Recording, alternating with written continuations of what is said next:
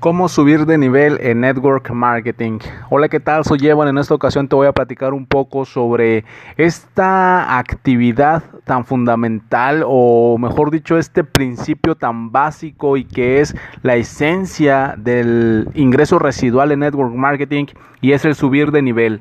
No importa en qué compañía estás, no importa en qué empresa de Network Marketing o de mercadeo en red estás emprendiendo, estás desarrollando si tú quieres aumentar tus ingresos residuales, si tú quieres aumentar las ganancias, si tú quieres aumentar los pagos que realiza tu compañía a tu número de cuenta, tienes que subir de nivel, tienes que subir de rango. Y la mejor forma, o mejor dicho, la única forma que tenemos para subir de rango es afiliar personas, es inscribir personas, porque cuando las, cuando las personas entran a la compañía, las personas consumen producto, eso significa que generamos ventas, que generamos volumen del producto de la compañía y la compañía por eso nos paga, nos paga cuando el producto se mueve, cuando el producto se vende. Y la mejor forma de aumentar el volumen de ventas es afiliando personas, personas que por un lado quieren consumir el producto o que lo quieren distribuir para tener un ingreso adicional.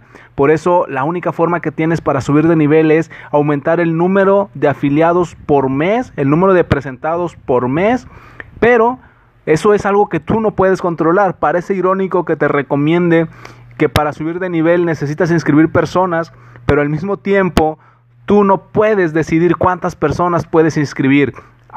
tal vez tu patrocinador, tu presentador te puede decir, tienes que inscribir a cinco, tienes que inscribir a siete, tienes que inscribir a tres personas esta semana, pero esos números tú no los controlas, tú no controlas, tú no puedes decidir cuántas personas van a entrar a tu negocio esta semana. ¿Por qué?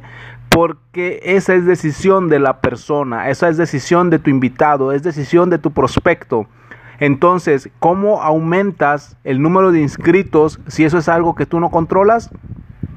Hablando con más personas. Lo único que sí puedes controlar es el número de personas con las que hablas. Si tú hablas con una persona, es muy poco probable que esa única persona te diga que sí quiere hacer el negocio. Pero si tú hablas con 20 personas, con 30 personas, con 100 personas, es muy probable que al menos una te diga que sí quiere hacer el negocio. Por eso, para subir de rango, tienes que inscribir personas. Sí, pero para inscribir personas tienes que enfocarte en las cosas que sí puedes controlar. Y esas cosas que sí controlas son el número de presentaciones que haces, el número de personas con las cuales hablas, el número de personas a las que invitas a tu negocio. Enfócate en la actividad, no en el resultado. Soy Evan, me puedes encontrar en Instagram y Twitter como Evan Online y puedes agregarme a tus amigos en Facebook como Evan Correa.